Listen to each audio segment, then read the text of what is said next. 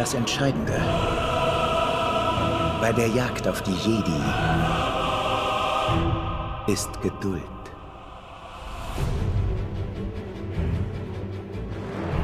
Jedi können nicht aus ihrer Haut. Ihr Mitgefühl hinterlässt eine Spur.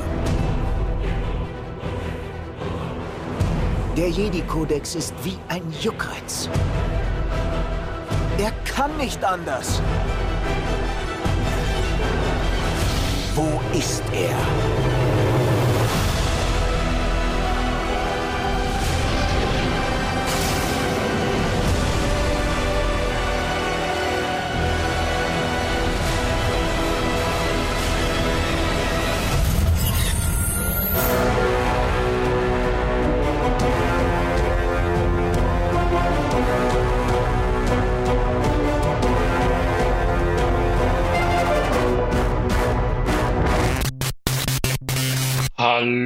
Hallöchen und herzlich willkommen zu einer neuen Review-Episode von Planet Film Geek. Hey, der Joe ist dabei. Hey. Und der Tette ist dabei. Tette, Hey. Da, da, da. Und ich bin auch dabei, der Luke.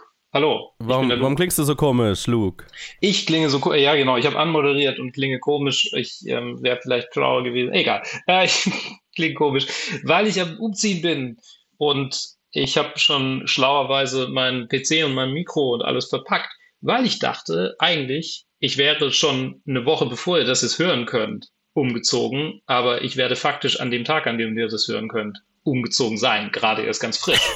und habe schon alles Umzugskartons verpackt und die sind jetzt schon teilweise in der neuen Wohnung, teilweise in der alten. Mein PC steht neben mir, aber das Kabel ist äh, 20 Kilometer von mir entfernt. Ist alles nicht so ideal gelaufen. Ähm, deshalb würde mich gerade über Rauschi Rausch äh, Kopfhörer Du, du, du telefonierst ins Studio sozusagen. ich telefoniere ins Studio. So, so hört sich Mhm, wahrscheinlich an. mhm.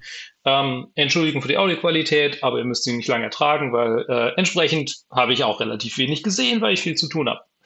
aber was ich gesehen habe, was recht fresh äh, beendet wurde, ist Obi-Wan Kenobi, die Miniserie, die auf Disney Plus rauskam. Von, Moment, ich muss hier aufrufen, von Deborah Chow und äh, in den Hauptrollen Ewan McGregor, Moses Ingram, Vivian Lyra, Lyra Blair, Hayden Christensen, Sun Kang, Robert Friend, James Earl Jones. Wobei, war, wird das wirklich? Das müssen wir vielleicht auch kurz diskutieren. Da Nein, verschiedene, würde ich ne? Das nämlich auch. Jonathan Hole, Oliver Ho, Kumal, Kumal Nanjani, ähm, Shi, O.J. Jackson Jr., viel mehr, viel mehr, viel mehr. Ein paar Leute habe ich haben wir wiedererkannt, kann man wiedererkennen. Es ist eine, ja, eine Reihe über Obi-Wan Kenobi. Wer hätte es gedacht? Und äh, sie spielt direkt nach, oder nicht direkt, aber ein paar Jahre nach der Episode 3, nachdem Obi-Wan in den Untergrund gegangen ist und die beiden Skywalker-Zwillingskinder untergebracht hat. Und Aufhänger der ersten Folge, die, wie ich gerade realisiere, eigentlich gar nicht wirklich gesehen habe, ich habe es mir zusammengereimt. Was? Ich, irgendwie, ich habe mir der zweiten an, ich, meine Freundin hat halt die erste allein angeguckt und dann habe ich, hab ich die zweite reingeguckt und dann dachte ich mir, jetzt brauche ich die erste auch nicht mehr sehen. Jetzt habe ich schon die Zusammenfassung angeguckt, das passt schon. Ähm, ja, wie ich zu dieser Serie stehe, können wir nachher besprechen. Ich sage jetzt noch kurz was zum Inhalt. Äh, die junge Prinzessin Leia wird entführt, als sie so, keine Ahnung, was ist, wie alt ist sie? Neun, zwölf, sowas in der Richtung. Ähm, 9, 12. Das ist ein ganzes Spektrum, aber ja, irgendwo ja, irgendwo da so halt Grundschulalter, Grundschul bis bis bis äh, Gymnasium. Und sagen wir ehrlich, in dem wäre sie vermutlich, weil, äh, weil sie eine Overachieverin ist. Wir sind äh, genau äh, äh, in, in, in einer Galaxis weit entfernt, in einer Zeit lang vor unserer. Und Leia Organa wird entführt und Obi-Wan äh, muss äh, sie oder will sie retten. Und gleichzeitig kämpft er mit der Schuld, die er nach wie vor fühlt bezüglich des Kampfes, den er mit Anakin, seinem jungen Schüler hatte, der jetzt zu Darth Vader geworden ist, der dem, dem Ganzen irgendwie ja, beiwohnt, mehr oder weniger dann äh, das Mädchen von seinen Sith-Inquisitoren, angeführt von der Third Sister, Inquisitor Reva, gespielt von Moses Ingram, die die junge Leia verwenden, um Obi-Wan Kenobi aus der Reserve zu locken Und äh, tatsächlich kommt es sogar zu einem Showdown, der nicht sonderlich populär war. Äh, bei manchen Leuten, bei manchen Leuten war er ganz schön populär. Da können wir dann über alles Mögliche sprechen. Ich will jetzt die Folgen gar nicht zu sehr einzeln auseinanderreißen. Ich glaube, ich habe es einigermaßen einen Überblick gegeben. Es gibt auch irgendwie eine Rebellen, eine Rebellengruppe, so die Rebellen in ihrer frühen Form, äh, angeführt von Indira Varmas Charakter. Man kennt sie aus Game of Thrones und bestimmt auch aus anderen Sachen, aber ich habe sie nur da kennengelernt. Äh, genau, die, die quasi so eine, so eine Spionin ist, die im Imperium undercover ist. Es gibt äh, Kumail Nanjanis Charakter, der sich als Jedi ausgibt, aber eigentlich ein Betrüger ist und der dann, der dann hilft und ja, also viele Charaktere, bei denen man eigentlich allen, bei allen hätte denken können, die tauchen in den Filmen nicht auf überleben die das Ganze. und tatsächlich gab es erstaunlich wenig Tode dafür, dass ich das irgendwie die ganze Zeit über gedacht habe. Zu sehr will ich aber nicht in Spoiler einsteigen für Leute, die das, äh, die die Serie sehen möchten, bevor äh, sie von uns gespoilert werden. Keine Ahnung. Ich fange mal mit Ted an. Wie hat es dir denn gefallen? Äh, ich bin hier nur zum, zum Zuhören da. ah, oh, sorry, du hast es gar nicht gesehen. Stimmt, du hast gesagt, ah, ja, ja, ja. Ich steige erst bei der nächsten Review mit ein. Okay, gut. Das ist, das ist auch Qualitäts, äh, das ist auch eine Aussage über die Qualität dieser Serie. ich kann mich erinnern, nämlich, dass wir letzte Woche nach der Aufnahme gesagt haben, ja, äh, dass du gesagt hast, wir so, soll ich Obi-Wan Kenobi angucken und wir haben dann irgendwie einen kurzen Umriss gegeben und du so, ah ja, okay, nee. nee, muss nicht sein. muss nicht sein.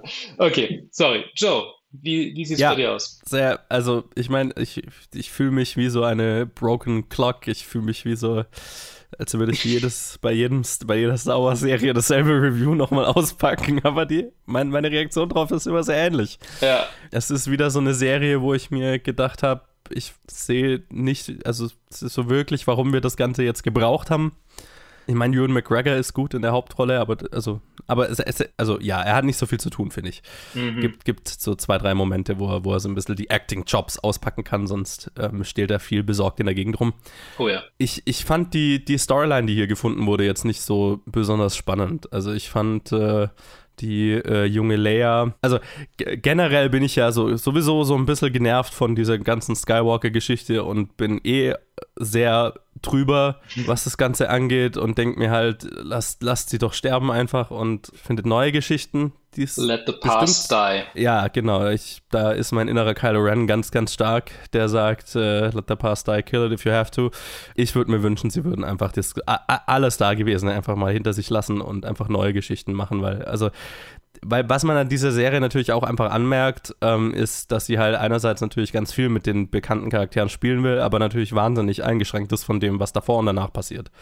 Und wie du ja auch schon gesagt hast, es ist natürlich wenig überraschend, was jetzt mit einzelnen Charakteren passiert, weil wir wissen ja, wo die ganzen Charaktere landen und die, die wir nicht wissen, die sind entweder unwichtig oder, unwichtig oder werden sterben. Ja. So blöd gesagt.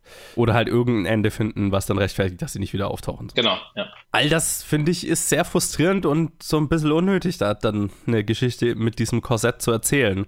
Noch dazu, weil man sich das Korsett ja noch enger geschnürt hat, indem man eben so viele Charaktere, also wirklich eine junge Prinzessin Lea auch noch zu einer der Hauptcharaktere gemacht hat. Ja. Und sie fällt halt in so einen Trope rein, den ich jetzt nicht so spannend finde von dem, dem Kind, das schon ein Genie ist als Kind. So, ja. ne? Also sie ist einfach so ein ein unfehlbarer Charakter schon in, in, im Kindesalter. Sie kann alles, sie weiß alles, sie ist sn snippisch und eine Kämpferin und das ist ja, das ist ja süß, aber es ist halt auch einfach, ja, okay, halt eher so Heldenmythos. Gemache. Wie ist so, nochmal, okay, sie war. Sorry, wie hm? ist nochmal dieser unsägliche Film, den, der, der, letztes Jahr bei mir auf der Worstlist landet und ich glaube bei dir auch, äh, über dieses Kind, das, diese irische Romanreihe, wo es auf Disney Plus dann eine Verfilmung gab? Äh, Artemis Fowl. Artemis Fowl, ja, genau. Ja, ja, ja, geht so ein bisschen in die Richtung, ja, das stimmt. Und ich fand jetzt auch, die Schauspielerin ist okay als Kinderdarstellerin, aber es war jetzt nicht die stärkste Kinderdarstellerin, die ich jemals in einem ja, Film oder einer Serie gesehen habe. Es, es, ist goldig, alles gut. Ist nicht, ist nicht schlecht, aber es halt, hat jetzt keinen bleibenden Eindruck hinterlassen. Das Highlight für mich war Reva, äh, gespielt von mhm. Moses Ingram. Die war für mich der spannendste neue Charakter. Die war auch der einzige Charakter, der so wirklich vom emotionalen Durchgang, äh, emotionalen Arc in, in, in dieser gesamten Staffel wir wirklich, finde ich, einen interessanten, eine interessante Story hat. aus der jetzt wahrscheinlich nicht alles gemacht wurde, was gemacht hätte werden können, wäre sie der Fokus der Serie gewesen, weil das ist, was ich mir dann fast gewünscht hätte. Einfach auch, weil sie was Neues war, ne? Mhm. Und natürlich eine Geschichte erzählt hat, die wir so noch nicht gesehen haben. Ja. Und sie war auch einfach sehr gut. Und das, das hat mir viel gegeben. So dieses ganze äh, Obi-Wan und äh, Anakin slash Darth Vader ich bin sehr müde, was das angeht. Ähm, es gibt einen einzigen äh, halbwegs emotionalen Moment in der letzten Episode zwischen den beiden, der gut ist, aber selbst das ist gehindert ich versuche so einen Spoiler zu sagen, ist gehindert von allem, was danach kommt. Ja. Was, was nicht zu einem zufriedenstellenden Ergebnis führen kann. Weil wir wissen ja, mhm. wo die beiden Charaktere hingehen. Das stimmt. Was halt sehr schade ist, weil das, die versuchen natürlich eine, einen emotionalen Höhepunkt zu liefern und einen Showdown zu liefern, aber der kann natürlich nicht das sein, was er sein könnte, weil kommt ja nochmal ganz schön viel danach. Das ist sehr schade. Mhm. Ich bin auch so ein bisschen leid, ehrlich gesagt, diese Produktionsart dieser Star Wars-Serien, mit dem, dass die alle in dies, ganz viel in diesem Volume drehen, alle diese, äh, halt alle, also ich finde, es ist so overused in diesen Serien und ich finde, sie haben alle das den gleichen Look, das gleiche Feeling, denselben Plastiklook. Also es ist Absolut, fast so schlimm ja. wie overusedes CGI. Einfach weil du siehst, okay, jedes einzelne Set Was ja, ist ungefähr mein, gleich groß und hat die gleichen Dimensionen und die Prequel, Prequel-Trilogie ja zuhauf gemacht hat. Ja, ja, genau. Also du, du siehst halt, also wenn du halt weißt, wo du, wo, wo du schauen musst, du, du kannst dir ungefähr vorstellen, wo das Set aufhört und wo die LED-Wand anfängt, so, ne? Mhm. Und du merkst halt natürlich, dass Schauspieler nicht in der echten Umgebung sind. Also natürlich ist es produktionstechnisch geil, aber es, ist, es, es fühlt sich halt an, als wäre es wie bei den Prequels, wo es einfach ein, ein, ein Over-Reliance, ein, ein Übereinsatz von CGI gab, so nach dem Motto, wir können ja jetzt alles damit machen, fühlt sich auch hier an, ja, wir brauchen ja keine Locations mehr, weil wir können alles in dieser digitalen Umgebung machen und ja. die Schauspieler stehen in einem kleinen Studio, umgeben von LED-Wänden und dass das nicht der Schauspielerei förderlich ist, dürfte, ja. glaube ich, klar sein. Ähnlich wie die grünen Wände bei CGI. Also, ja, ne? ja. Ich glaube, ein bisschen ist es auch so, okay, jetzt haben wir das Ding für Millionen gebaut, das müssen wir es auch verwenden. ja, ja, klar. Äh. Ja, aber da ist halt auch, glaube ich, das ist auch so ein bisschen John Favreau geschuldet, einfach weil er halt so ein bisschen so ein Tech-Nerd ist und ja. wenn er halt was geil findet, dann wie George Lucas. Also Eben, ja. es passt ganz gut so zu Star Wars natürlich, dass es dann so overused wird. Das der, nervt mich so ein bisschen. Der Look and Feel bleibt der gleiche, quasi. Schon so ein bisschen, ja, ja, ja, ja. Also äh, an, anders, aber ja. ja. Und Jetzt habe ich vergessen, was ich noch sagen wollte. Ich, ich habe was zu sagen. Ähm, ja, sag doch mal. ich ich finde, ich, ähm, ich habe ja, die Serie ist relativ spät dann angefangen, nachdem sie angefangen hatte. Also erst, als die zweite Episode rauskam, erste habe ich gar nicht angeguckt, äh, wegen, habe ich ja eingangs erwähnt. Und ich habe auf Twitter gesehen, dass Jay Borman von Red Letter Media irgendwie sich darüber lustig gemacht hatte. In der allerersten Episode, ich glaube sogar der erste Shot ist einfach Steadicam Tracking Shot, also smooth as fuck und dann, also irgendwie mit den Younglings da, als dann äh, die, die Younglings getötet werden. Mhm. Also wirklich ein smoother, eine smooth Kamerabewegung. Und dann passiert halt irgendwas und die Kamera fängt einfach an, wild zu schaukeln, so als ob, ja. als ob der Kameramann das ist halt, also, ne, also das ist halt irgendwie eine Nachbearbeitung, so, ah ja, okay, alles klar, jetzt müssen wir Spannung in die Szene reinbringen. Ah, verstehe, so, verstehe. So, man hat sich halt irgendwie drüber lustig gemacht und dann sind 10.000 Leute auf ihn losgegangen und haben gesagt, na, Star Wars ist bar jeglicher Kritik und, äh, äh. ähm, und das war so, da habe ich dann schon gedacht, ah ja, okay, I'm, I'm in for a, for a ride. Und ich muss sagen, visuell hat, hat nix so wirklich was hergemacht für mich. Bis auf, mhm. ich meine, keine Ahnung, es ist dunkel und ein rotes und blaues Lichtschwert äh, äh, erhält die, die Kontrahenten, ist halt einfach eine Ästhetik, die funktioniert. Und das wissen wir, ich meine, das sehen wir auf 10.000 Filmplakaten, die alle genau dieses, dieses Skala, mhm. äh, im Farbschema haben. Das haben wir gesehen in Episode 7, in der der Kampf eigentlich gar nicht mal so gut inszeniert war, so vom, vom Kampf, Kampf her, aber halt einfach von der Farbe so toll war. Ja, das funktioniert visuell mhm. für mich. Sonst ist es tatsächlich alles nicht so wahnsinnig besonders. Selbst diese Cyberpunk-Stadt hat mich irgendwie ein bisschen kalt gelassen. Oder so, äh, okay, jetzt müssen wir natürlich noch Cyberpunk. Äh, wir sind Star Wars. Ah, Coruscant war nicht genug. Jetzt brauchen wir noch Cyberpunk 2077. Ja, also, keine Ahnung. Ich muss sagen, also irgendwann hat sich meine Freundin zu mir rübergedreht und meinte, okay, aber welches Kind muss jetzt von einem starken Mann beschützt werden in der nächsten Serie? ja, ist, das jetzt, ist das jetzt das Rezept? So machen wir das jetzt einfach? Ist es ist das, das äh, die Story jetzt? Ist es schon, ist schon wieder ein Kind, das beschützt werden muss? So, hä? Ja. ja. Und deshalb so ein bisschen, so, so hat für mich die Story dann so ein bisschen gewirkt, so, okay, jetzt haben wir schon wieder irgendwie den gleichen Scheiß. Und, und, und klar, also das, das wollte ich noch einhaken, was du vorher meintest mit äh, der ganzen Obi-Wan Darth Vader Geschichte. Ich glaube, ein Stück weit hat es für mich funktioniert, weil du hast ja, du hast quasi die Problematik, wie kommt nach Episode 3 Obi-Wan an den Punkt, an dem er ist in Episode 4, wo er quasi mit sich im Reinen ist und dem Tod ins Auge blickt und halt irgendwie sagt, ja, ich werde nicht, ich werde nicht wirklich kämpfen, ich werde nur noch eine, ein Hindernis sein und nicht aktiv versuchen, das aufzuhalten, weil es nicht mehr mein Problem ist. So. Und wie bringt man jemanden, der eigentlich ein General war und quasi versucht hat, alles zu seinem Problem zu machen, an den Punkt? Und die Antwort ist mit Schuld. Und das finde ich eigentlich, also fand ich eigentlich ganz, ganz, ganz nett gelöst. So. Also, so einfach so vom Konzept her. So, er ist, er ist so von Schuld zerfressen und dann findet er quasi einen Umgang damit und dann wird's für ihn akzeptabel. Aber aufgrund dieser Akzeptanz ist kein Kampf mehr in ihm und deshalb mhm. führt er den Kampf nicht weiter. Also das finde ich eigentlich, eigentlich finde ich es charaktertechnisch für Obi-Wan, er, er, hat sehr wenig zu tun in dieser Serie, aber diese Entwicklung von Episode 3 zu Episode 4 mit dem jetzt als Mittelstück, finde ich, also ich meine, finde ich, es gibt auch andere Optionen. Es gibt sehr viele Comics, die behandelt haben, was in der Zwischenzeit passiert ist, die auch äh, durchaus valide sind und vielleicht auch bessere Ideen haben. Aber das fand ich jetzt gar nicht mal so dass ich dann dachte, ah ja, okay, das haben sie irgendwie sich hingebogen, sondern ich dachte mir, ja, das kann ich sehen, das ist schlüssig irgendwie. Das mhm. fühlt sich jetzt an, am Ende der Serie fühlt sich an wie, okay, das ist jetzt der Typ, den wir am Anfang von Episode 4 kennenlernen. So ein bisschen. Ein bisschen schrulliger, weil er mitten in der Wüste gelebt hat, 20 Jahre lang, aber ähm, oder 10. Aber ähm, ne, also so, es, ja, es ist hagelig, es ist nicht, es ist nicht ganz perfekt, aber, aber man kann es, vielleicht, vielleicht rede ich es mir auch gerade schön, aber vielleicht will ich auch einfach nur widersprechen, um des Widersprechens will. Aber ich habe ich hab so ein bisschen, ich hatte schon das Gefühl, das hat für mich funktioniert, muss ich sagen. Also, also ich sage mal so, äh, dass diese, dieser Schuldgefühlansatz, den fand ich nicht schlecht. Ich, ich, für mich hat es jetzt nicht so funktioniert in dem Sinne, dass ich jetzt sagen würde, ah ja, okay, das ist jetzt der Obi-Wan aus Episode 4. Ja. Und das ist jetzt, das hat jetzt für mich gut diese Brücke geschlagen. Aber fairerweise, ich habe damit auch nie ein Problem gehabt. Ich finde das eher so ein bisschen problematisch, dass man bei Star Wars das Gefühl hat, jede, jede Brücke schlagen zu müssen. Ja, so, ja, ne? jedes, jedes nicht vorhandene Problem zu lösen. Ne? Ja. Also ich, ich habe mich nicht gefragt, was dazwischen passiert ist. Das war für mich so ein bisschen irrelevant. Es sind ja auch unterschiedliche Schauspieler, who cares? Mhm. Ähm, und der, äh, der hintere Film ist vor dem ersten Film gemacht worden worden. Also es ist ja logisch, dass es da nicht irgendwie ganz smooth rübergeht und das muss es nicht, das soll es auch nicht.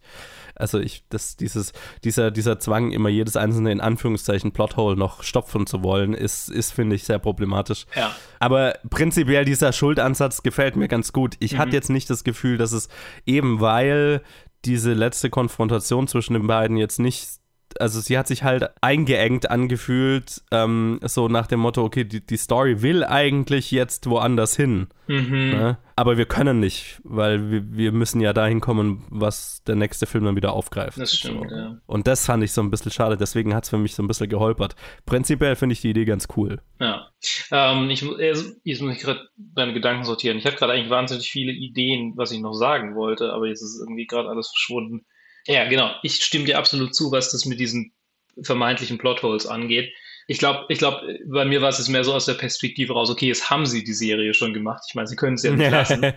Jetzt ja. haben sie das Beste draus gemacht, was sie hätten machen können oder, oder etwas Gutes draus gemacht, äh, unter dem, unter dem Aspekt von, ja, sie machen es auf jeden Fall, sie machen sowieso. Also mhm. kann ja auch was bei rumkommen, wo ich wenigstens das Gefühl habe, ja, okay, da wird wenigstens ein bisschen dem Charakter gerecht geworden, was auch immer. Das ist ja auch. Ja, ja, ja. Also bin auf keinen Fall jemand, der sagt, oh, sie haben die, die, die, die heilige Integrität von Star Wars äh, ähm, beschmutzt.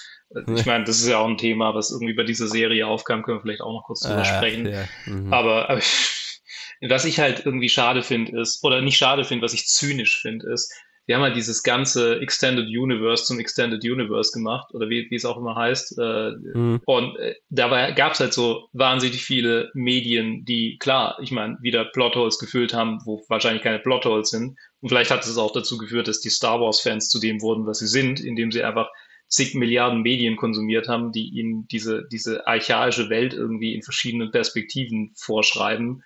Von so, das muss jetzt genauso werden. Und jetzt versuchen sie quasi genau die gleichen Plotholes in Anführungsstrichen nochmal zu Geld zu machen, aber diesmal wirklich mhm. zu Geld zu machen. Damals war es halt irgendwie so, ne, ähm, Autoren drücken ein bisschen was ab für die Lizenz und machen dann ihren eigenen Shit.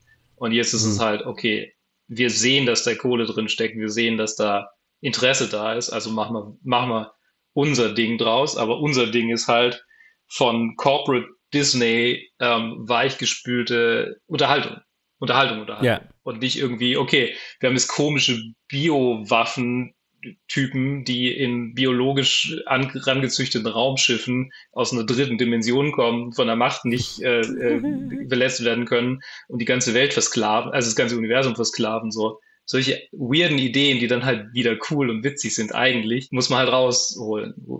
Ja, yeah, genau. Es, es, fühlt sich halt, also es ist ja eh das mein, mein Problem damit, es fühlt sich nicht so an, als wäre da jetzt jemand künstlerisch hingegangen und hat gesagt, ey, ich habe eine Geschichte, die ich unbedingt erzählen will in ja. diesem Universum. Sondern die Idee, wir machen eine Obi-Wan-Geschichte, war zuerst da und dann, okay, genau. jetzt müssen wir irgendeine Geschichte finden, die wir da jetzt machen können und reinpressen können in dieses Korsett in dem wir uns dann befinden. Und das ist halt, finde ich, der falsche Ansatz. Ja. Oder den, da kann auch was Gutes bei rumkommen, aber ich finde, allem Star Wars bisher hat man das angemerkt, dass das eher so die, also außer der ersten Staffel Mandalorian, weil die scheinbar, also die gefühlt aus so einem okay, wir haben Bock auf so eine Geschichte entstanden ist. Und was ich noch sagen wollte, ich, es, ja. das Problem ist, ich glaube halt auch, das moderne Star Wars missversteht so ein bisschen, was die Wurzeln sind. Ich glaube, also es ist, Star Wars ist auch einfach immer ein bisschen pulpy gewesen. Und das sind ja. die neuen Sachen überhaupt nicht. Überhaupt also die nicht. Sind, die haben eben dieses John Favreau Marvel Humor Shit irgendwie mit drin und das ist ihre ihre ihre ihre, ihre Version von Pulpy, äh, ne, so ein bisschen self-referential Bullshit, aber kein mhm. kein ja, ich meine, wenn man sich anguckt, das Extended Universe Zeugs ist nicht oder ich weiß gerade nicht, wie es heißt, aber halt diese diese ganzen Bücher, die dann irgendwie ja, diese ja. Geschichten weiterspinnen, das ist alles so es fühlt sich an wie halt so, so Groschenromane, so ein bisschen, bessere Groschenromane, aber schon ein bisschen Groschenromane, so Sachen, die man im Urlaub im Kiosk kauft, wenn man sieht, ah, guck mal, Star Wars, ein Buch, wo Star Wars draufsteht. Und ich finde, das hat so diesen Spirit viel mehr verkörpert von dem, der in diesen alten Filmen auch drinsteckt, als ja. das. So. Ja, ja, ja. Das ist alles sehr glatt poliert und weich gespielt. Ja, also es fehlt nur noch, dass sie irgendwie Santa Claus auf einem Planeten treffen und keine Ahnung, so ein bisschen, ja. Ja, ein, eine Sache, die ich noch ansprechen will, ähm, du hast es vorhin angesprochen mit der Stimme von James Earl Jones. Äh, ah, ja. Wir hören James Earl Jones als Darth Vader hier, aber es ist nicht James Earl Jones. Es ist wie bei äh, Luke Skywalker in der letzten, äh, in was, Mandalorian 2 oder, oder Mandalor Boba äh, Fett? Nee, oder, äh, nee, es war in Ding, in, in war Boba Fett, ne? Boba Fett, ja. Ja, wo, wo eine künstliche Intelligenz basierend auf tausenden Sprachaufnahmen von Mark Hamill quasi Lukes Stimme nachgeahmt hat, ist es hier eine künstliche, dieselbe künstliche Intelligenz, die basierend auf den ganzen James Earl Jones als Darth Vader Aufnahmen die Stimme von Darth Vader spricht. Und ich hasse es so sehr.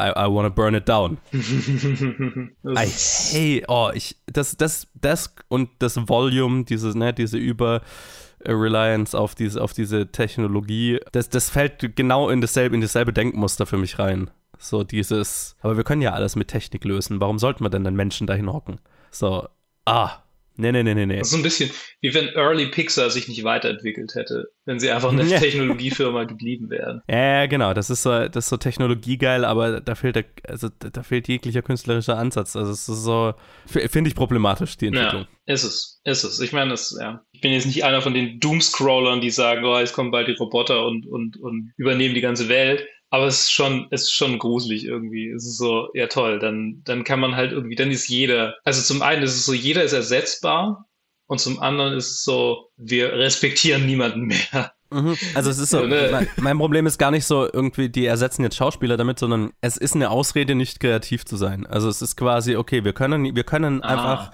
mh. wir können alle alten Star Wars Charaktere, ob die Schauspieler gestorben sind, scheißegal. Ja. Wir können weiter Geschichten mit denen erzählen, so und den Fans das, denselben Brei, den sie eh schon wollen, weiter füttern, weil wir haben ja die Technologie dafür. Anstatt eben einfach wie ein natürlicher Lebenszyklus das halt hergeben würde, sich neue Geschichten überlegen zu müssen, weil halt die Schauspieler nicht mehr da sind und weil das Interesse vielleicht an den Charakter. Also, ne, es ist so, es ist so, okay, das beflügelt nur noch dieses, dieses eh schon nicht kreativen Corporate-Ansatz, Ja. immer dieselben Geschichten wieder zu erzählen und, und gibt dem noch technisch die Möglichkeit dazu. Ist, Und das ja. finde ich ganz, ganz furchtbar. Es ist unheilige Nekromantie, die da betrieben wird.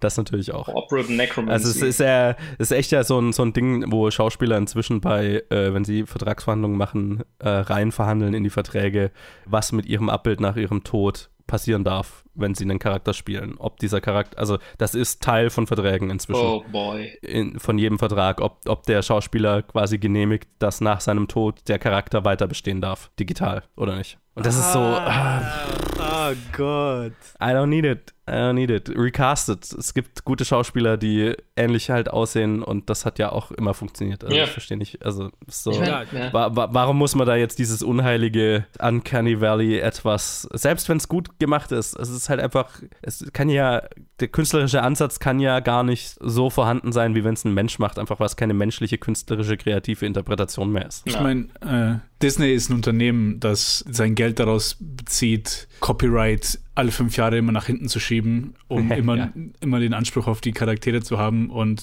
da wundert es mich nicht, dass die halt einfach versuchen, tote Menschen ihre Gesichter einfach weiter zu verwenden, um Hm. halt einfach diese bestimmten, einfach diese Copyright-Charaktere einfach weiterverwenden zu können, weil sie halt sicheres Geld bringen. Ja. Und es ist, ja, es ist eklig.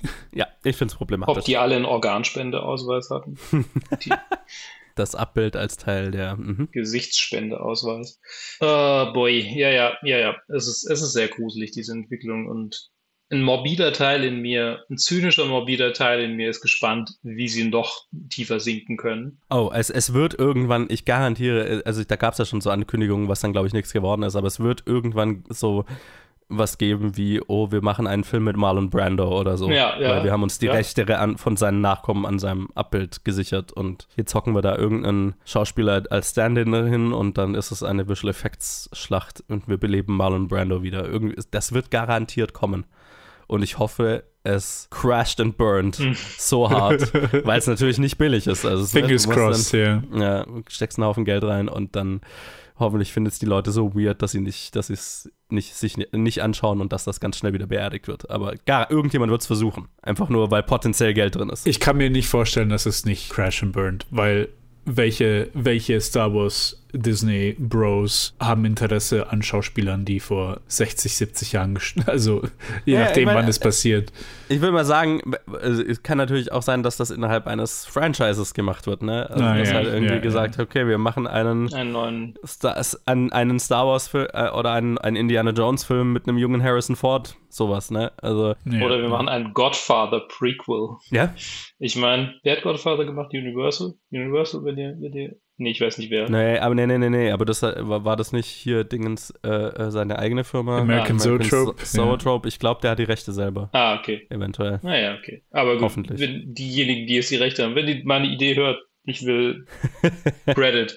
ähm, ja, es ist schon, ich, ich habe gerade gedacht, ich mache das bestimmt vereinigt einen Filmpodcast, wenn ich sage, ja, da lobe ich mir das Theater, weil da, da, das ist so schnell nichts mit irgendwelchen, wobei da gibt es bestimmt, ich meine, ich, ich will es nicht beschreien, also Also bei den, bei den ganz teuren Broadway-Sachen. äh, welche Tech-Bro-Ideen, wie man da noch teuer irgendwelche Technologie verkaufen kann, weil am Ende des Tages geht es halt darum, ne? Ja, ja, ja, lässt halt einen, einen, einen bekannten Broadway-Schauspieler doch mal eine Rolle als Hologramm aufleben, keine Ja. Ahnung. Das John Favreau ist so ein bisschen das Äquivalent zu einem Staubsaugervertreter, der zu Disney hingeht und denen was andreht, was sie eigentlich gar nicht brauchen. So ein, so ein, Aufsatz, ein Aufsatz für Perserteppiche und sie haben eigentlich Holzboden. und So. Also, aber äh, nicht, nicht falsch, also ich, ich habe nichts gegen die Technologie per se. Also ich finde, dass jede Technologie hat ja irgendwo ein Anwendungsgebiet. Es ist nur Ja. die, der übermäßige, überbordende Einsatz Ja, davon, wenn's, wenn, wenn man sich halt zu sehr drauf stützt. Wenn man alles dadurch ersetzt, anstatt es als eins von vielen Werkzeugen zu benutzen. Weil ich meine, auch das mit der, mit der Deepfake-Technologie und Stimmenersetzung, das wird auch garantiert irgendwelche an, irgendwo Anwendungsgebiete haben, wie, keine Ahnung, wir brauchen von diesem Schauspieler, da ist ein Take kaputt und wir bräuchten den nochmal, wir können den nicht nochmal für einen Reshoot kriegen, weil der ist schon in einem anderen Projekt und wir brauchen eigentlich nur so einen zwei Sekunden Shot, wie er nach oben guckt und eine Line sagt oder so das wäre so ein Einsatzgebiet, wo ich sagen würde, yo, mhm. cool, wir können ihn virtuell diesen Blick nochmal machen lassen. So, ne? Das wäre, wo, wo so ein Tool total ja. hilfreich wäre, denke ich. Aber. Ja, hier haben sie es halt nicht als Tool benutzt, sondern es, es wurde erfunden und es ist direkt zum Gimmick geworden. Also, ja, ja. es ist das Konzept. Ja, ja, ja. Alright. So. Also so von, von mir aus, Kenobi. ja, it's fine. es ist okay. Es ist, es ist Star Wars. Es, äh, es hat seine Momente.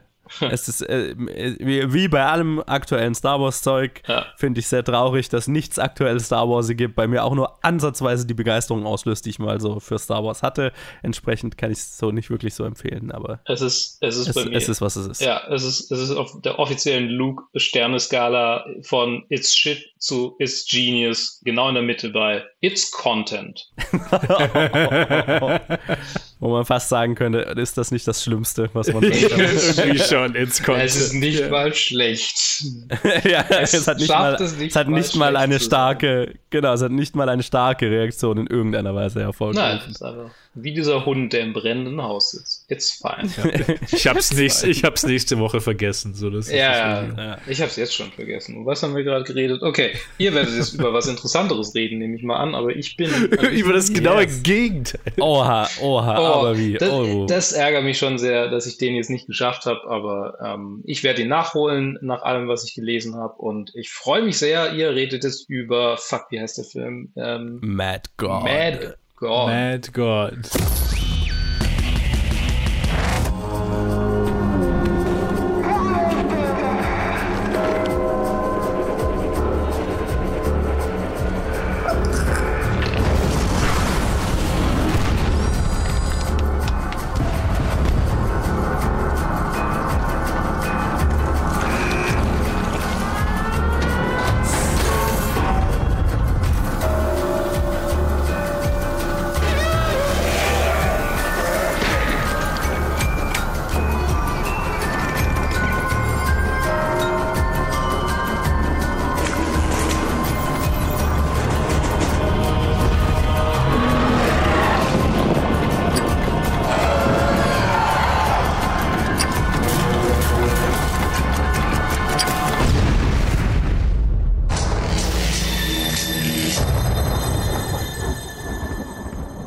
Kommen wir vom, vom mass-produced äh, Content aller Star Wars TM, owned by Disney TM, äh, kommen wir zu einem 30 Jahre Passion Project, einem 30 Jahre Projekt Stop-Motion-Film, der von einem, ja, relativ kleinen Team gemacht wurde, angeführt von Phil Tippett, einem Visual Effects, kann man Legend sagen? Ja, absolut. Ja, kann man, kann man sagen, der halt bei absolut allen dabei war.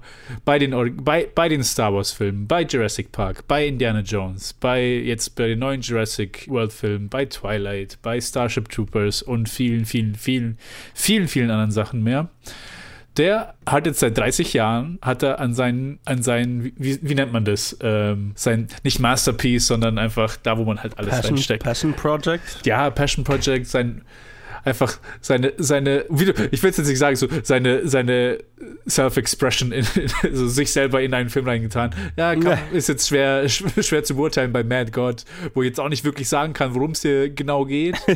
äh, wir sind in einer grotesken Welt fast schon dystopisch, postapokalyptisch. Fast? Fast. Ja, also, das, das ist so, ja, es, es, es, geht so, geht so zwischen, ist es postapokalyptisch oder ist es einfach so the, the ninth circle of hell? Also, ja. man, man kann es nicht wirklich einschätzen. Beides. Beides. ja, ich will gar nicht mal so sagen, worum es wirklich geht, weil plottechnisch ist hier nicht sehr viel drin. Ja, ich, ich würde das sagen, was in der offiziellen Synopsis steht. Also, ne, es geht um einen, Assass äh, einen Assassin, einen Auftragsmörder in einer in einem so Art Taucheranzug, der immer tiefer in eine immer noch bizarrere und freakischere und groteskere Welt hinabsteigt, um einen Auftrag auszuführen, von dem wir erst später erfahren, was es sein wird. Ja, genau. Genau.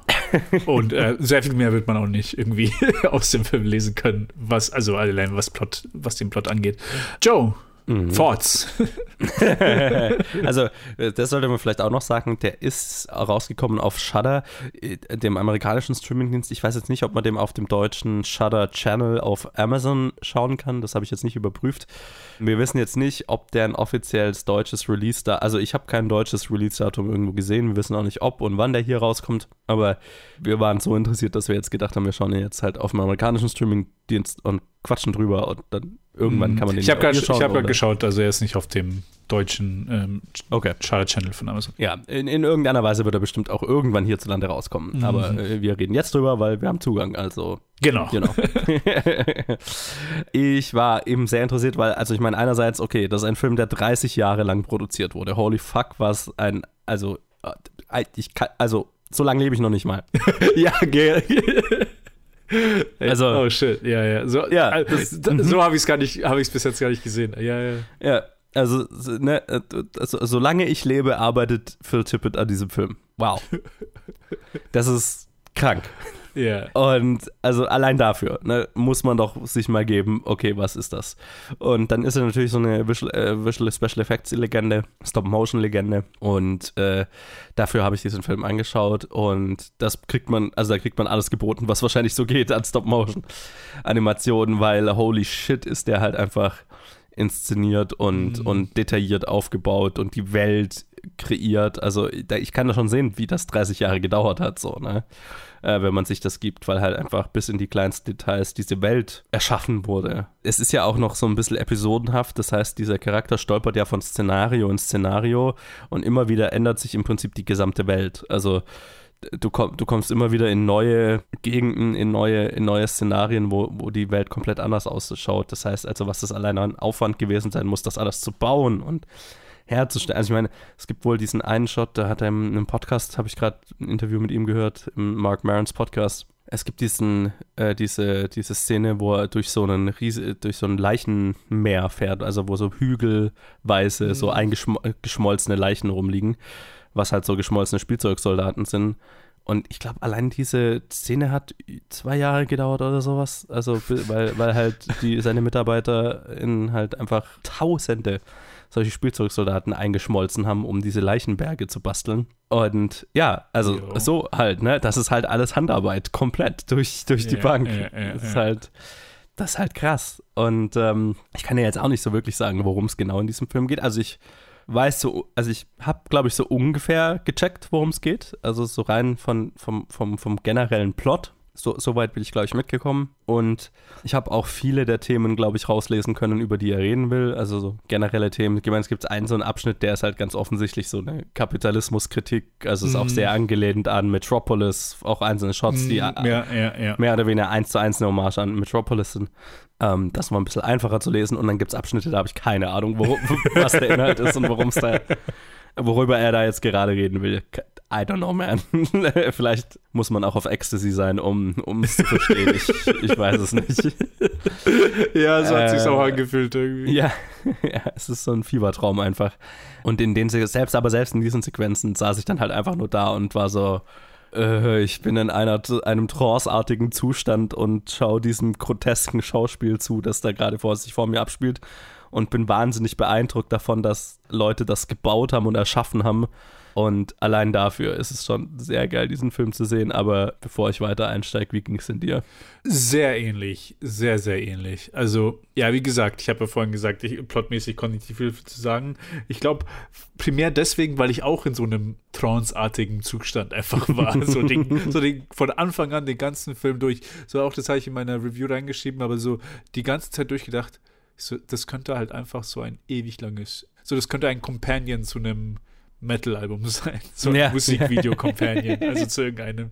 Weil ich, obwohl ich jetzt, äh, obwohl es halt auch so, so, so, so ein krasses eigenes Projekt von ihm ist und dieses Stop-Motion ist, also so diese ganze eigene Welt, die er da gebaut hat, ich habe mich an, an viele andere Sachen, habe ich mich ertappt, wie ich sie an die gedacht habe. Du hast jetzt Metropolis erwähnt. Ich habe auch an, ja, natürlich an Alien gedacht.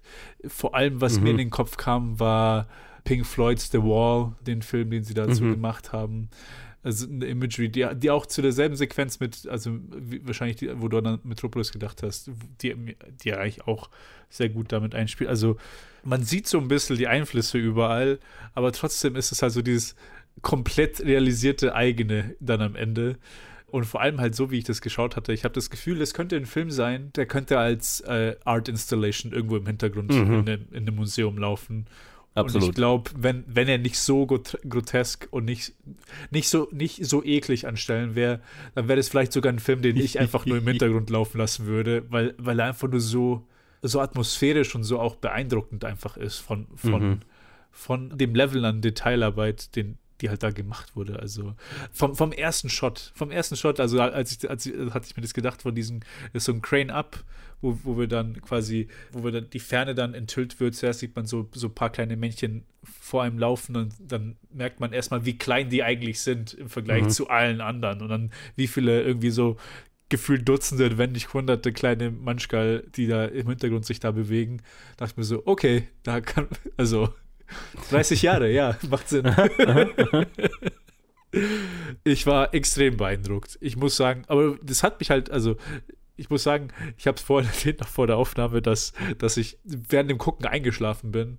Und ich, das war weniger, also nicht, weil es irgendwie langweilig war, sondern einfach einmal, weil, weil ich einfach generell fertig zur Zeit bin. Aber zweitens, weil ich halt irgendwie so, weil, weil der Film sich, also es hat mich, hat mich wirklich so eingeladen, so ihn als, als so ein fast schon Music-Video oder als in die Music-Performance, vor allem Mhm. wenn du, wenn man auf, auf den Score achtet und auf die Soundeffects, weil, weil es halt auch hier nicht, wir haben, ich glaube, drei wirkliche Schauspieler, die hier drin sind, die man sieht. Und als andere sind so, wir haben halt so ein bisschen Voice-Acting-Arbeit, aber auch viel einfach so, ja, wie ich sagen, Stock-Footage, so nicht so Stock-Sounds, wobei es an, wobei aber schon es sich so angefühlt hat, so an Stellen, wenn so Monster einfach wie Affen klangen oder, Mhm, oder mhm. auf einmal hatten wir irgendwie so ein, so ein Monster gesehen, das sich ein Baby krallt und der hat dann einfach irgendwie Italienisch geredet oder es war irgendwie so eine, also ich war so verwirrt an vielen Stellen. Und da habe ich auch, da habe ich mir auch so das Hirn zerbrochen. Okay, was heißt das? Was will er jetzt uns da, was, was will er jetzt mit der Entscheidung sagen? Und da Ja, jetzt auch ja. keine Antwort für, aber ich war fasziniert durch und durch. Ja, das, ja, das, das, ist, das beschreibt es ganz gut. Also so, ich hatte öfters so den Gedanken, ha, okay, was will er uns damit sagen? I don't know. Es ist, äh, aber äh, ich war halt konstant immer beeindruckt, okay, das hat sich, äh, äh, hat sich jemand ausgedacht. Wie, wie kommt man auf diese Idee? Das war so auch so ein Gedankengang, den ich Ja, immer ja, wieder hatte. ja. So, Alter, ich, hab- wie, aus welcher Fantasie ist das entstanden? Holy shit. So lebendig, so krank, so durchgeknallt total, total. so unergründlich auch auf eine gewisse Weise, die, die, die, die, dieses, dieses Hirn, in das wir dann Einblick bekommen. Also, ja, es ist, es, ich finde, der Titel passt ganz gut dazu. Ist auch nicht so ganz, mir ist auch nicht ganz klar, worauf der Titel genau Bezug nimmt. Das, äh, so weit bin ich auch noch nicht gekommen bei meiner eigenen Analyse. Aber ich habe Vermutungen. Ja, es ist, es ist äh, auch, es fällt tatsächlich auch in so eine Horrorströmung rein, die ich ganz geil finde, so diese, so Synthwave-Horror. also der Horror, der so ein bisschen meditativer ist und viel mit so Synthwave-Musik gescored ist und so. Und Mhm. das ist der ja auch. Da hat Shudder übrigens auch noch ein paar andere, also Blood Machines zum Beispiel ist was, was ich da sehr empfehlen kann. Okay. Was total in diese Richtung fällt, was, was sich auch oft wie einfach ein Musik, so ein Musik, groteskes Musikvideo anfühlt, was das hier ja auch, was hier definitiv auch der Fall ist. Ja, ich weiß nicht, ich, ich stehe da drauf, dass auch einfach mich davon so berieselt, das ist so Berieselungsding für mich, aber Mm, ja, der. also, ja, es hat so was Trance-artiges. Du sitzt einfach da und lässt diese Bild und Ton, was, was da auf dich einspült, über dich ergehen und machst dir deine Gedanken dazu. Ich, ich fand's spannend. Also, es, es, es ist ein Achievement in jeglicher Hinsicht. Ich kann es empfehlen, aber nur für eine spezifische Crowd. Das Ja. ist bei, weit, bei weitem nicht für jeden. nein, nein, nein, nein, nein, absolut nicht. Ja, ihr habt, ihr habt die Beschreibung gehört, dass ihr, ihr, ihr, für die das sein könnte, ihr wisst, wer ihr seid. Ansonsten eher Finger weg, weil ich glaube, die meisten Leute, wenn sie sich das anschauen würden, würden sich entweder denken, wa- wa- was? Oder, oh mein Gott, wie krank ich gehe. Ja, so nach den ersten paar Minuten, so, what the fuck. Also, ja, nee. Ja. Also, ich, ich, ich bin so froh. Ich habe davon gehört, ich glaube, vor Ende letzten Jahres. Weil ich glaube, für eine kurze Zeit konnte man ihn auf dem amerikanischen YouTube einfach anschauen. Er wurde Ah. einfach hochgeladen, Okay. weil äh, ich kannte ein paar Leute in, in, in Amerika, die das dann gelockt hatten. Ich so, Mhm. wo haben sie sich das angeschaut? Und es war irgendwie Anfang diesen Jahres oder so. Okay, Und interessant. Anscheinend war es für eine Woche oder so oder für zwei, war es einfach auf YouTube hoch und dann haben sie es dann wieder runtergenommen. Ich weiß auch nicht. Ja, dann hat es wahrscheinlich Shudder gekauft. Ja, wahrscheinlich, wahrscheinlich, genau. Und ja, ich bin ganz froh, dass du es erwähnt hattest, weil ich hatte es dann irgendwie vergessen gehabt in der Zeit, weil ich nicht wusste, wo ich es mir anschauen kann. Und jetzt, dass es auf Shudder war, war ich, war ich sehr froh, dass ich das mit anschauen Mhm. konnte. Es, es, es ist wirklich ein Erlebnis und dieses über sich ergehen lassen äh, trifft es sehr gut. Und es ist einfach so eine Experience. Wahrscheinlich könntest man könnte fast, also das Sounddesign und das Score passt sehr gut, aber ich kann mir schon fast vorstellen, es mir so ein zweites Mal anzuschauen und einfach selber so, so einen Soundtrack dazu auszuwählen. Ja, So einfach so die 80 Minuten zu füllen, die halt so. Weil es ist halt so atmosphärisch und wie du gesagt hast, auch so meditativ. Also ich habe nicht viel in solche Richtung gesehen. Ich musste irgendwie an Mandy denken, als du das so erwähnt hattest. Ich, ja. Und Mandy fällt da auch drunter. den Film liebe ich auch. Und ja, totale Empfehlung von mir, wenn, wenn er irgendwann mal hier erhältlich ist, um den zu Ja, sehen. oder wenn, wenn ihr halt Shudder habt, ne? oh, ja, genau. Braucht er nur ein VPN dafür und dann passt das. Ja. also, zweifache Empfehlung für eine spezielle Gruppe Leute. Ich würde sagen, damit machen wir einen Trenner. Hm.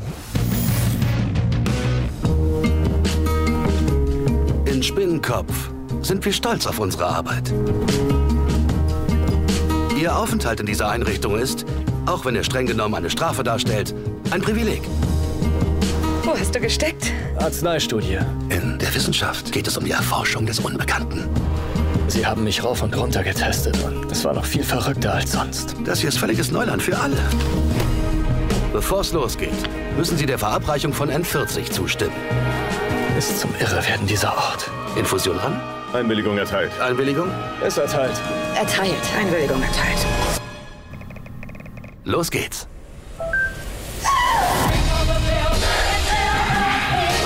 Zeichnen wir das auf?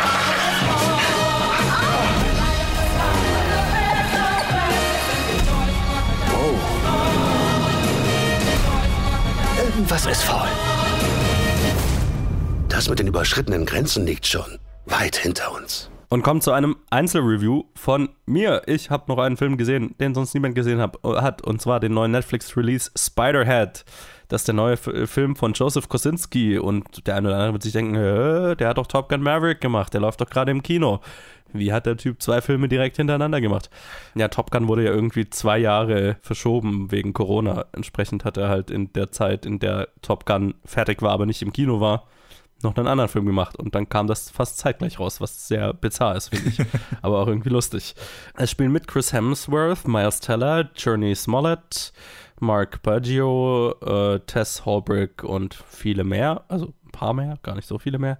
Und der Film ist so ein bisschen, es fühlt sich so ein bisschen Black Mirror-esque an. Also von, wie, es klingt wie so ein Black Mirror-Setup, ehrlich gesagt. Das spielt in einer, auf einer entlegenen Insel, wo ein äh, Tech- oder Tech-Pharma-Typ, CEO, gespielt von Chris Hemsworth, eine, eine Teststation aufgebaut hat, wo er Strafgefangene als Testobjekte benutzt, die sich dafür freiwillig gemeldet haben, aber so nach dem Motto, okay, ihr kriegt da halt Verpflegung und eine schöne, also ihr könnt quasi in den Bahamas oder wo auch immer das spielt, äh, also äh, auf einer Insel leben und in einem nicen Raum und schicke Location, keine, keine Gefängnisunterkunft und so weiter, aber dafür müsst ihr halt die Tests mitmachen. Und er testet Mittel an denen, die die Stimmung beeinflussen, also die Emotionen beeinflussen.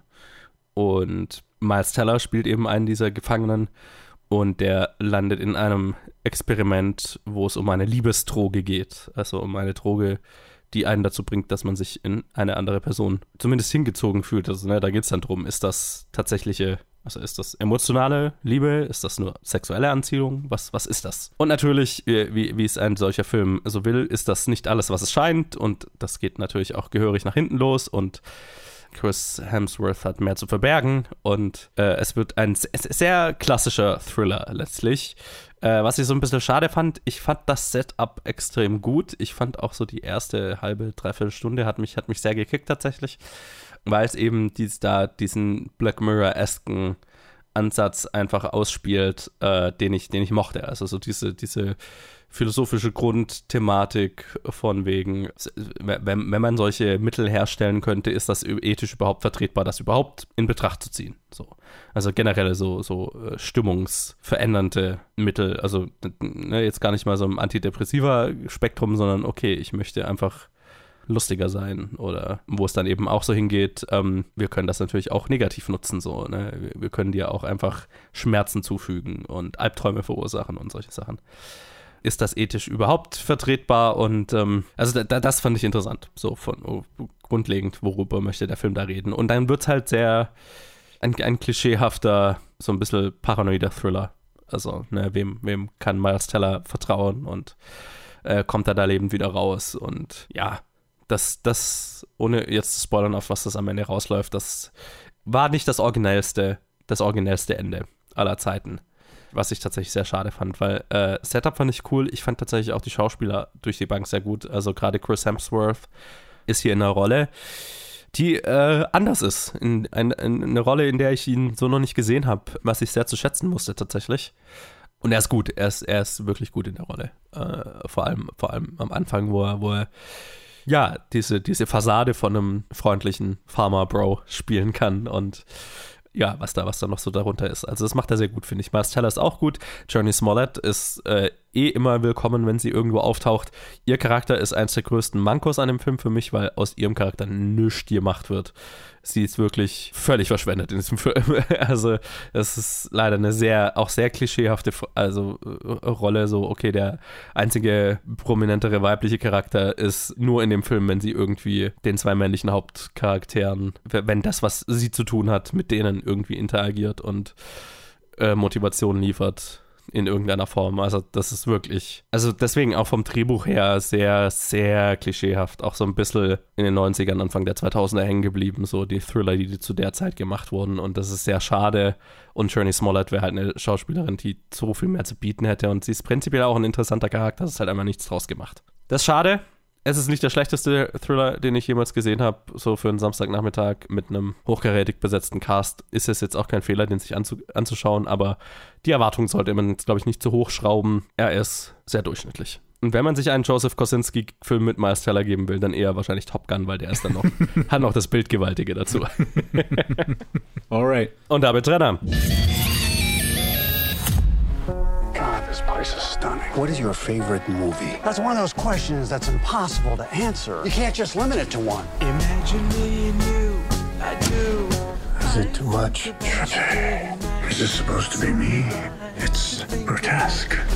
I'll give you 20000 for it.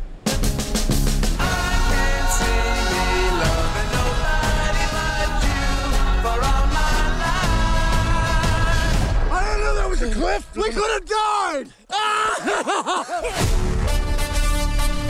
I'm in position. I think that's the actor Nick Cage. Nick Cage? I love you. Have you seen Crudes 2? I'm 44 years old. Why the fuck would I see Crudes 2? I've seen Face Off and Con Air. What do you guys want? We're with Central Intelligence. Do you know who you're spending time with?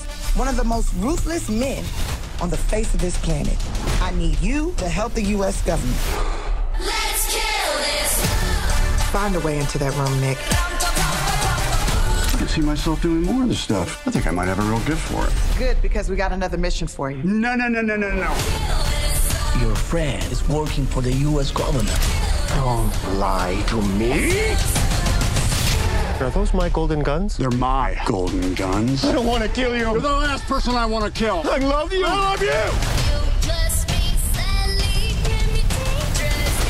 I'm Nick fucking.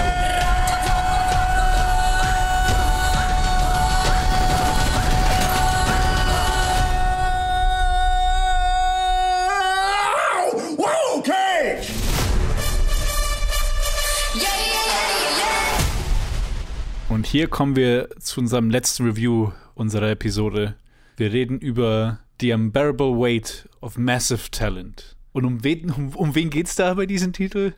Es geht um unseren guten alten Nicolas Cage. Ein Film mit Regie von Tom Gormican, das ein zweiter Film das hier ist, Mhm. das eine zweite Komödie das hier ist. Wir haben hier Nicolas Cage, wir haben Pedro Pascal, Tiffany Haddish, Neil Patrick Harris, Limo Schween, Sharon Horgan und viele, viele mehr. Hier geht es darum, dass Nicolas Cage sich selber spielt oder beziehungsweise eine Version von sich selbst spielt als, als former, former Movie Star, washed up, washed up Actor, der eingeladen wird nach Spanien, um bei einer Geburtstagsfeier dabei zu sein. Und diese Geburtstagsfeier ist von einem Charakter, äh, Javi Guiteres, äh, gespielt von Pedro Pascal, der einfach der größte Nick Cage-Fan dieser Welt ist oder der Welt in, in diesem Universum ist.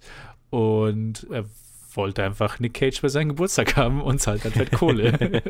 An der spanischen Küste irgendwo in der fetten Auf Mallorca. Auf, ach, auf Mallorca ist das. Mhm. Okay. Er ist auf Mallorca. Auf Mallorca. Ja, komisch, dass wir da keine Deutschen gesehen haben. Ja. Das habe ich auch gedacht. Unrealistisch.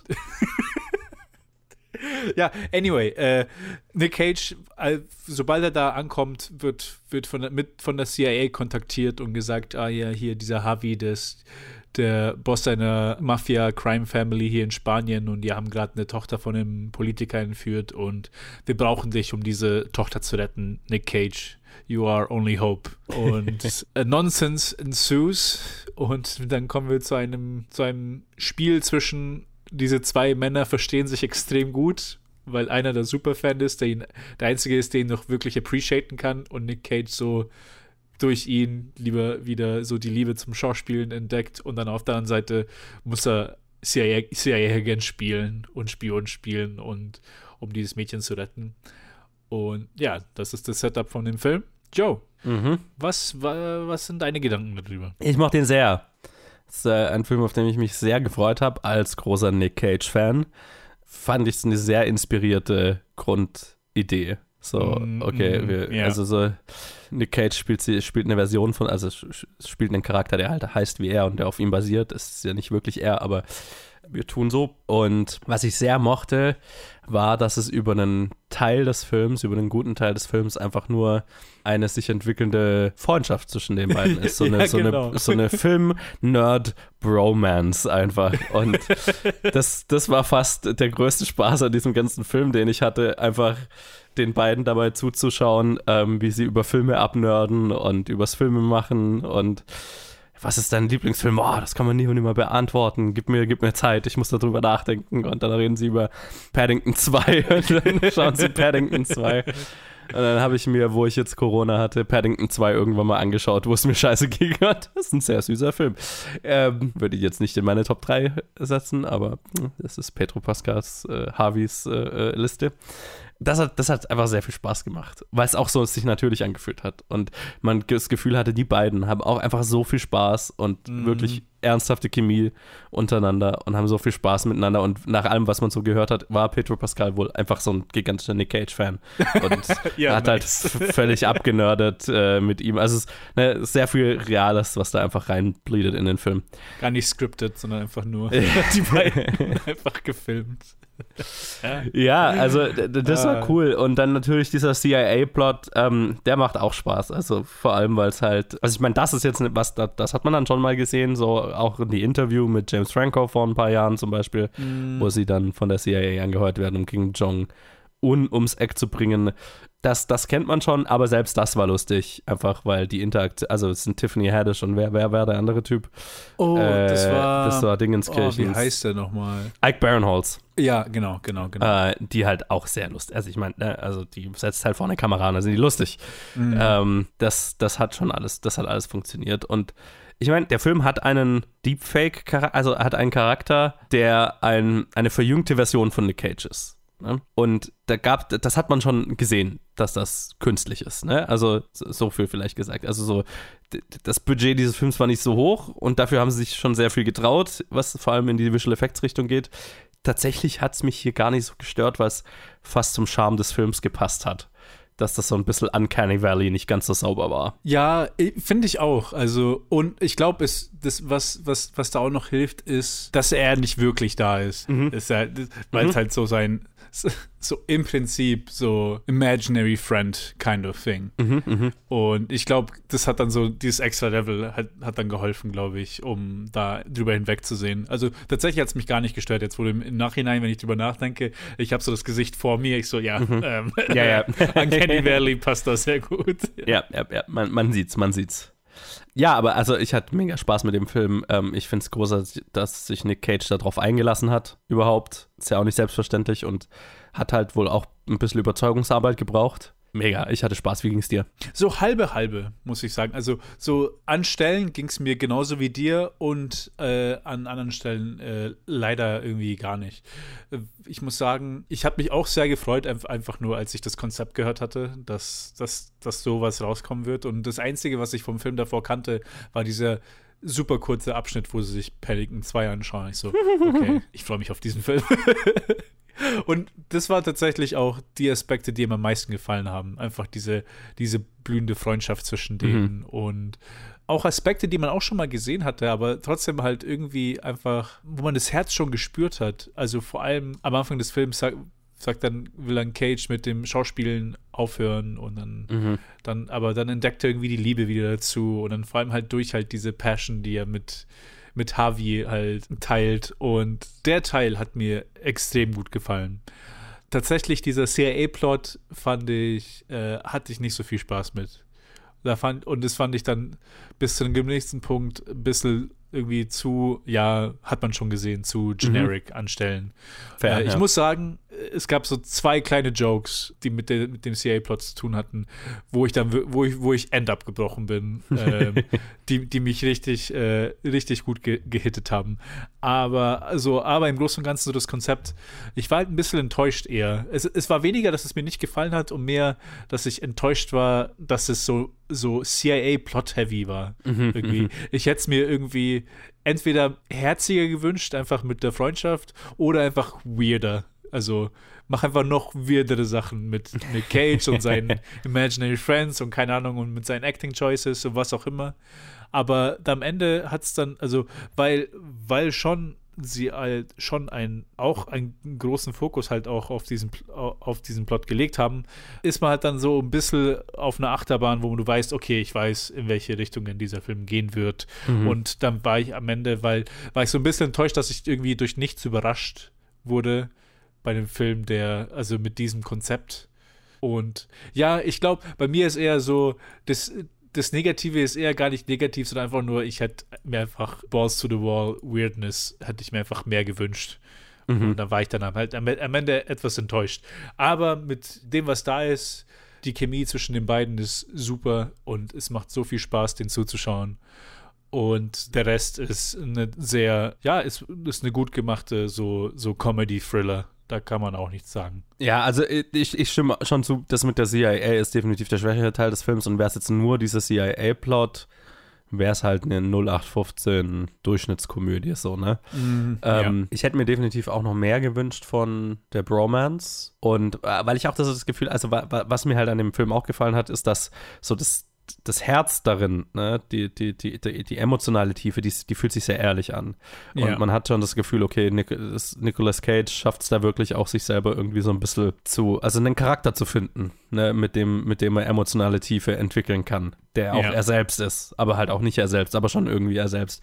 Und ich weiß halt, dass es, ähm, also ein Grund, warum er sich lang eher das nicht machen wollte, war so, dieser Storyteil, ähm, was ja so sein emotionaler Hauptarg ist, dass er halt ein schlechter Vater ist. Und ähm, Ja. in, also in Wirklichkeit hat er ja auch keine Tochter, sondern zwei Söhne. Und aber und das ist wohl was, wo er halt von sich selber sagt, dass er sich da immer sehr viel Mühe gegeben hat, ein guter Vater zu sein, da zu sein für seine Kinder. Und der emotionale Hauptarg ist hier, dass er eine Tochter hat, für die er nicht wirklich anwesend ist, weil sein Job als Nick Cage, als Schauspieler, eher seine, seine ganze Zeit und Aufmerksamkeit äh, beansprucht. Und ich bin froh, dass es trotzdem gemacht hat, weil ich finde, der findet dann einen emotionalen Kern, der sich wahr anfühlt und der emotional ehrlich ist und so weiter. Also, das ist schön. Also, das hat mir Spaß gemacht. Das, das ist dann, das erhebt das Ganze, finde ich, nochmal auch auf einer dramatischen Ebene zu mehr als nur eine dumme Durchschnittskomödie. So. Ja, ja. Kann ich schon bis zu einem gewissen Punkt zustimmen. Ich finde, dass der ganze, auch der ganze Teil mit seiner eigenen Tochter und mit der äh, so estranged wife und hier äh, schlechter Vater fand ich halt einfach auch so ein bisschen einfach generic. Und dann jetzt Mhm, zu wissen, dass das nicht mal auf ihn zutrifft oder dass er sich auch äh, länger deswegen geweigert hätte, finde ich es schade, dass sie das nicht einfach irgendwie so irgendwie mit, mit ihm zusammenzuarbeiten und es irgendwie auf eine Weise zu ändern, dass es passender ist, weil ich glaube, das, was den Tiefe verleiht hat, vor allem dann auch der Beziehung zwischen den beiden, war eher so der Punkt, war nicht, dass er Probleme mit seiner Tochter oder mit der Familie hatte, als er nach Spanien gekommen ist. Der Punkt war, dass er an dem Punkt in seiner Karriere war, wo er nicht mehr, nicht mehr wirklich Arbeit findet, die ihn erfüllt oder also quasi past this Prime ist. Ja, und auch so ein, so ein Selbstwertproblem hat, ne? Also ja, so ja, genau. Und dann, und da halt die, quasi diesen Wert halt dann wieder findet, indem er halt mit seinen absoluten Uber-Fan halt äh, in Kontakt kommt. Und ich glaube, da war vor allem der emotionale Kern und eher weniger das mit seiner Tochter. Das war eher so, das war halt am Anfang und dann wurde es am Ende wieder dran gehangen. Und, Mhm, äh, es, es, hätte, es hätte nicht sein müssen. Und ich finde, es ist nicht, dass es ablenkt von, äh, von den anderen Sachen. Es ist einfach so, hm, jetzt auch vor allem im Kontext davon, dass deswegen Nick Cage sich irgendwie äh, nicht wirklich dann Bock hatte, das zu machen äh, am Anfang. Finde ich schon schade, dass man da nicht irgendwie eine andere Lösung gefunden hat, vielleicht. Weil es ist einfach auch so eine, okay, ja, overworking, schlechter Vater ist dann auch Mhm. so, so fast so ein Klischee, was so Filme Ja, ja, das, das stimmt, das stimmt. Also für mich hat es definitiv noch besser funktioniert als für dich, aber ich kann das absolut sehen. Das ist halt, ist natürlich nicht das originellste Story-Konstrukt so. Und der beste Teil des Films ist dann, wenn das nicht diesem äh, äh, klassischen Story-Konstrukt folgt, sondern einfach nur zwei Bros, die sich äh, kennenlernen und dann vor allem auch kreative Erfüllung in, in der Zusammenarbeit finden, weil das ist, das ist sehr, das Oh, hat sich ja. sehr real angefühlt und das ist ein Gefühl, das ich sehr gut kenne, wenn du mit jemandem kreativ zusammenarbeitest und es funkt Und, und es macht. Spaß Ja, ja, und. Du, du kommst in einen kreativen Flow, gibt wenig bessere Gefühle. Also, und das captured, das fängt der Film schon gut ein. Also, das, das Gefühl, also deswegen hat mir das auch sehr gut gefallen, alles. Auch wenn das drumherum dann so ein bisschen eher generisch ist, aber halt besetzt mit guten Leuten und, Ja, und ja. immer noch unterhaltsam inszeniert und so weiter. Wie gesagt, wenn's, oh- ohne diese Bromance wäre es sehr generische Durchschnittskomödie. Damit hebst das schon nochmal so ein bisschen höher. Ist jetzt auch nicht Top 10 des Jahres verdächtig, aber ich hatte definitiv, glaube ich, noch mehr Spaß als du und kann ihn definitiv sehr empfehlen, vor allem an den geneigten Nicolas Cage-Fan. An angeneigten Nicolas Cage-Fan kann ich es auf jeden Fall auch empfehlen. An jemanden, der jetzt, jetzt nicht wirklich so Interesse daran hat. Ich glaube, dann wird es am Ende einfach nur so eine genetische Komödie sein. Ansonsten stimme ich dir da schon zu. Was ich aber sagen muss, mit, als ich den Film zu Ende geschaut hatte, hatte ich, weil so sehr ich Nick Cage mag und äh, vor allem, weil es so, so er ist halt so ein bekannter äh, äh, Schauspieler, den man halt Mhm. auch so als, als Kind und Jugendlicher, an den man sich erinnert, ohne sich für Filme zu interessieren, als ich noch jünger Mhm. war. So, er war halt so, okay, ich kannte halt Face Off und ich kannte halt äh, hier Jäger des verlorenen Schatzes oder hier National Treasure, so wie er Mhm. halt heißt. Und National Treasure war sogar ein Film, den ich halt, also gefühlt unzählige Male gesehen habe, als ich jünger war, aber jetzt seit auch seit 15 Jahren nicht mehr gesehen habe. Also Ja, ja, ja, klar. Ich, ich muss sagen, dass äh, ich einfach richtig Bock bekommen habe, seine Filme noch. Also die, die ich nicht gesehen habe, anzuschauen und die, die ich schon Ja. kannte, nochmal anzuschauen. Weil ich bin auch ein, also von dem, alles, was ich von ihm gesehen habe, ich bin ein Nick Cage-Fan. Also er, er Ja, er ist, er ist halt, ich finde, er ist halt auch so einer, der gibt immer 150, ne? Selbst wenn der Ja, Film scheiße ja, genau. ist. Also er Ja, ist ja. interessant. Genau, also selbst bei einem schlechten Film, er bringt es halt schon auf ein Level, wo es fast schon, fast schon ein Kultfilm werden kann. Also, beziehungsweise zumindest manche Szenen halt Kultszenen sind. Mhm. Die, in, in, was ist dieser eine Film mit den, mit den, mit den Bienen? Ich weiß gar nicht mehr, wie, ich weiß gar nicht, wie der Wicker heißt. Man. Wicker Man, genau. Was ich sagen will, äh, was ich aber noch, noch erwähnen will, äh, ich fand es ganz, ich fand so se, sein Selbstbild am Anfang des Filmes fand ich ganz interessant äh, im Vergleich dazu, wie halt so die Mimification von Nick Cage ist oder nicht Mimification, sondern so, so wie man ihn eigentlich sieht, sondern äh, irgendwie so das Bild von was man von ihm hat mit diesen ganzen schlechten Filmen oder mit diesen halt mit dieser Vielzahl von Filmen ist Mhm. oh der macht einfach alles weil er seine exzentrischen Hobbys und Kollektionen finanzieren muss und er einfach chronisch kein Geld hat und deswegen halt so je, zu jedem Job ja sagt Mhm. Und es ist ganz, ganz interessant, so, ich weiß nicht, ob er das da eingearbeitet hat oder ob das davor schon im Skript war, dieses, ja, ich bin halt, ich sehe das halt nicht als Karriere, sondern ich bin ein Working Actor. Und das Mhm. ist halt einfach nur die Arbeit, die ich mache. Ob das jetzt äh, alles nur Movie-Star-Filme sind oder halt irgendwie so Niche-Produktionen oder was auch immer, das ist halt das, was ich mache. Ich, Ja. ich arbeite. Und ich fand das irgendwie, ja, ich fand das sehr, sehr cool, das so dargestellt zu haben. Ja, Weil voll. man halt vor allem in Bezug auf ihn das eigentlich, also Public Perception ist nicht, nicht so bei ihm zumindest. Und das meine ich auch, das, das fühlt sich sehr nach ihm an, das fühlt sich sehr ehrlich an. Ne? Also, keine Ja. Ahnung, äh, ich, ich glaube, er tickt dann so ein bisschen so, was man so aus Interviews raushört. Ist natürlich die geschriebene Rolle, aber das, das fühlt sich schon sehr nach ihm an. Da hat man schon das Gefühl, finde ich, da kommt der Echte durch. Ja, Und das ist ja. schön, das ist schön. Stimme ich zu. Alright. Alles Dann klar. würde ich sagen, falls ihr irgendwelche der Filme oder die Serie gesehen habt, die wir diese Woche besprochen haben und eine Meinung dazu habt, lasst es uns wissen. Facebook, Twitter, Instagram oder planetfilmgeek at gmail.com, da könnt ihr uns erreichen. Und dann hören wir uns in zwei Wochen wieder mit anderem Zeug. keine Ahnung. Genau, Vielen Serien, wir Stranger halt Things, schatten, The ja. Boys und keine Ahnung, was da noch kommt. Wir werden sehen. Bis dann. Tschö. Ciao.